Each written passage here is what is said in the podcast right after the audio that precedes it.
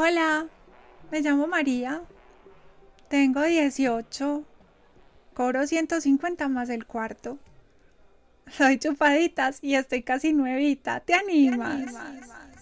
Me dijo ella, a través de la malla ciclónica, aquella joven mujer de pelo castaño y no malas carnes, una tarde que caminaba divirtiendo el ojo por aquellas alegres calles. ¿Te animas? Fue la frase que retumbaba en mi inconsciencia recamada de aromas de mojar. Y fue como si una voz multánime me llamara desde los gigantescos parlantes del estadio. Atención, atención. Se busca al señor Marco Polo en la puerta número 20. Ahí lo espera María y sus humedades. Favor de apersonarse urgentemente en la salida. Sentí que todo el mundo me miraba y la escuchaba. ¿Te animas? Un tumulto de imágenes me vino de pronto. Las oferentes públicas en tiempos de los aztecas que se pintaban en el cuerpo figuras zoomorfas, se coloreaban los dientes y los pezones y se perfumaban con esencias de flores y jugos suculentos de hormigas voraces. ¿Te animas? Las célebres indígenas que desataron las pasiones de los conquistadores conquistados las cortesanas novohispanas que ocultaban el fruto de sus pecados en los altos adobes de los conventos, las margaritas del siglo XIX que tantos servicios prestaron a la patria. Estas eran espías y se sabe que con engaños se llevaban a los gringos y franchutes al oscurito para masacrarlos. Entonces, ¿qué? Vamos, monita. Las dulces suripantitas de oro de principios de siglo, quienes se amanecían recargadas en los postes y en las bardas de las calles. ¿Ruges o no ruges, corazón? Pregunto, cuéntenme, ¿la prostitución es una enfermedad o un servicio social? ¡Servicio sexual! Las etairas daban valor y descanso a los guerreros. Eran las únicas capaces de conocer los secretos de los hombres poderosos, como las geishas. Compartieron el lecho de héroes y villanos. Fueron sacrificadas a los dioses, gobernaron pueblos, restañaron heridas de siglos. Han sido perseguidas eternamente, pero eternamente han permanecido. ¿Por qué? ¿Por qué las necesitamos?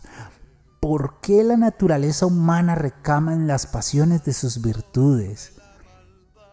¿Por qué Dios con su infinita sabiduría nos las puso ahí, de pechito y pechugonas, para proclamar el reino de los cielos?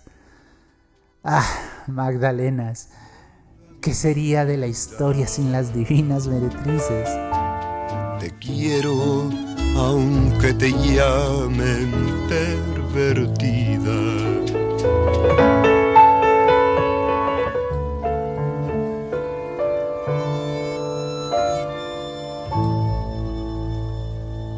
Se les conoce de mil maneras. Bandidas, asoleadas, minifalderas, fufurufas, cariñosas, casquivanas, consentidas, queridas, nocheras, mariposas, catreras, muñecas, lolillas. Mi amor, ¿qué más? Si no vas a comprar, no mires. Oye, niño, que se te van a salir los ojos.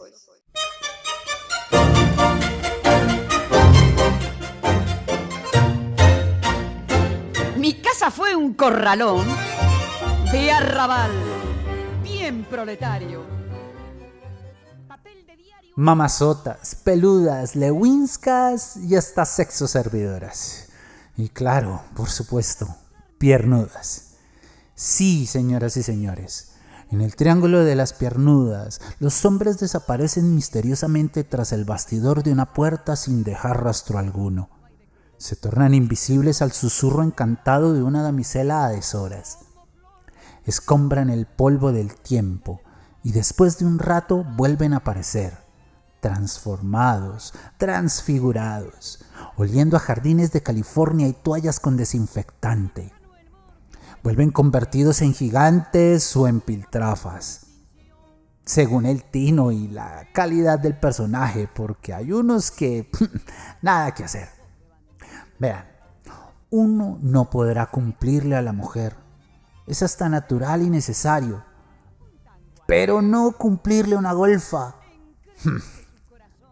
y después de esa experiencia carnal, los invisibles regresan azules o verdes, o morados o rojos, lindos unos, fuchsias otros, blancos todos y todos azorados.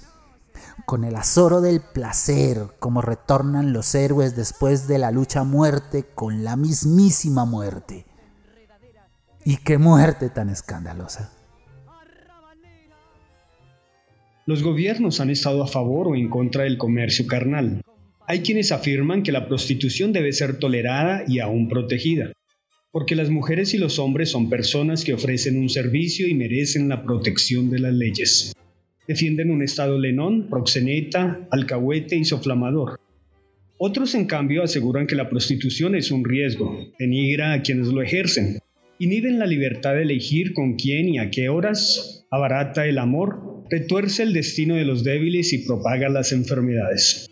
Ellos están a favor de un estado de mano dura, moralista, ciego a la realidad, puritano y mentidor. ¿Quién tiene la razón? Como flor de enredadera que creció en el callejón.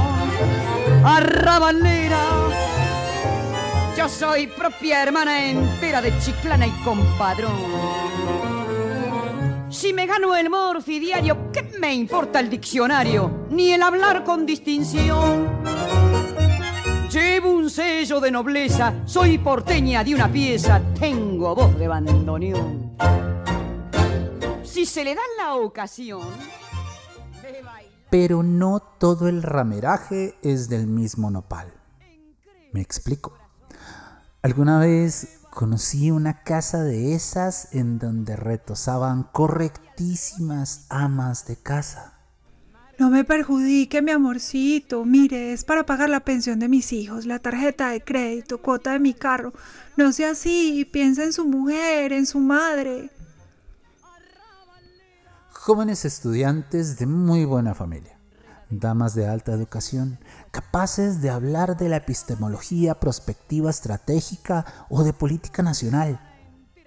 Pero también conocía la enrejada, de quien para evitar ser detenidas encadenaba a un poste de luz con una cadena, cuya llavecita tenía su precio.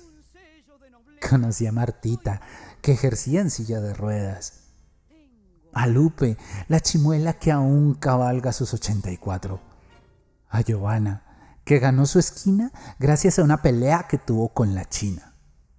Si me levanto maricona, le dejo mi esquina, verá cómo nos toca, piroa.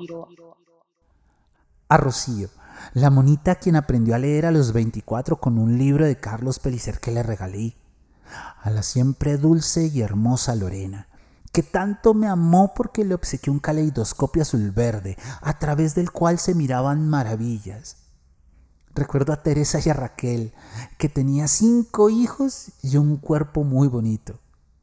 A Rosa, a Marisol, Pamela y a muchas mujeres más sin nombre verdadero, con la máscara del juego puesta tras luz, porque eso sí, en la esquina soy puta, cabrones. Pero en mi casa yo soy la dueña. ¿Y ahí me respetan o me respetan?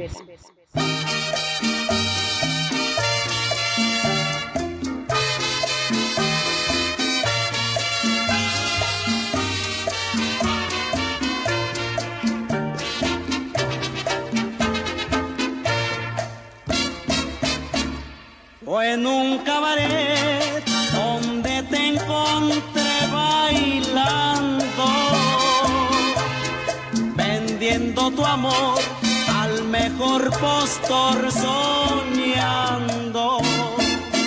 Y con sentimiento noble yo le brinde como Habré sucumbido al llamado de las sirenas en el triángulo de las piernudas, pero siempre las he admirado sin compadecimientos. Ellas están allí a pesar de nosotros y nuestras crónicas, bajo un cielo que las mira perderse por un dinero que bien valiera si no valiera tampoco. Ellas, ellas, ellas sanan al lunático, ellas curan a los enfermos, ellas reaniman al oxiso, ellas socorren a los desvalidos del alma, blanden el corazón por una espuma, por un rato de falsas ilusiones. Porque ¿qué otra cosa es la vida? Vendo placer, vendo placer. Vendo placer Vendo placer a los hombres que vienen del mal. a los hombres que vienen del mal. A los hombres que vienen a los hombres que vienen del mal.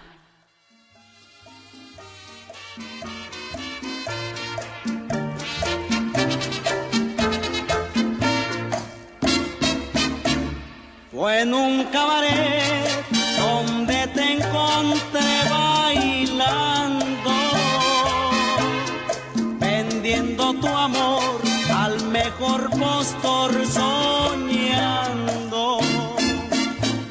con sentimiento noble yo le brindé como un hombre mi destino y corazón.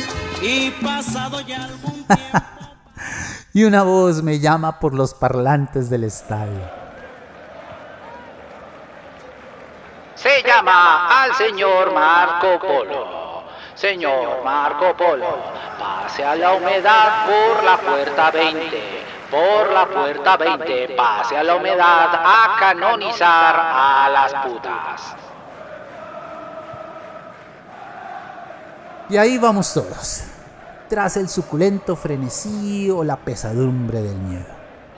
Amigos, Dios bendiga a las putas, socorredoras porque cuando ellas sueñan, Él sueña. Cuando ellas hablan, Él se calla. Y cuando ellas cantan, Él las ama. Cuéntenme, ¿quién no se ha perdido en los fragores de los dulces filtros del placer en ese hermoso triángulo de las piernudas?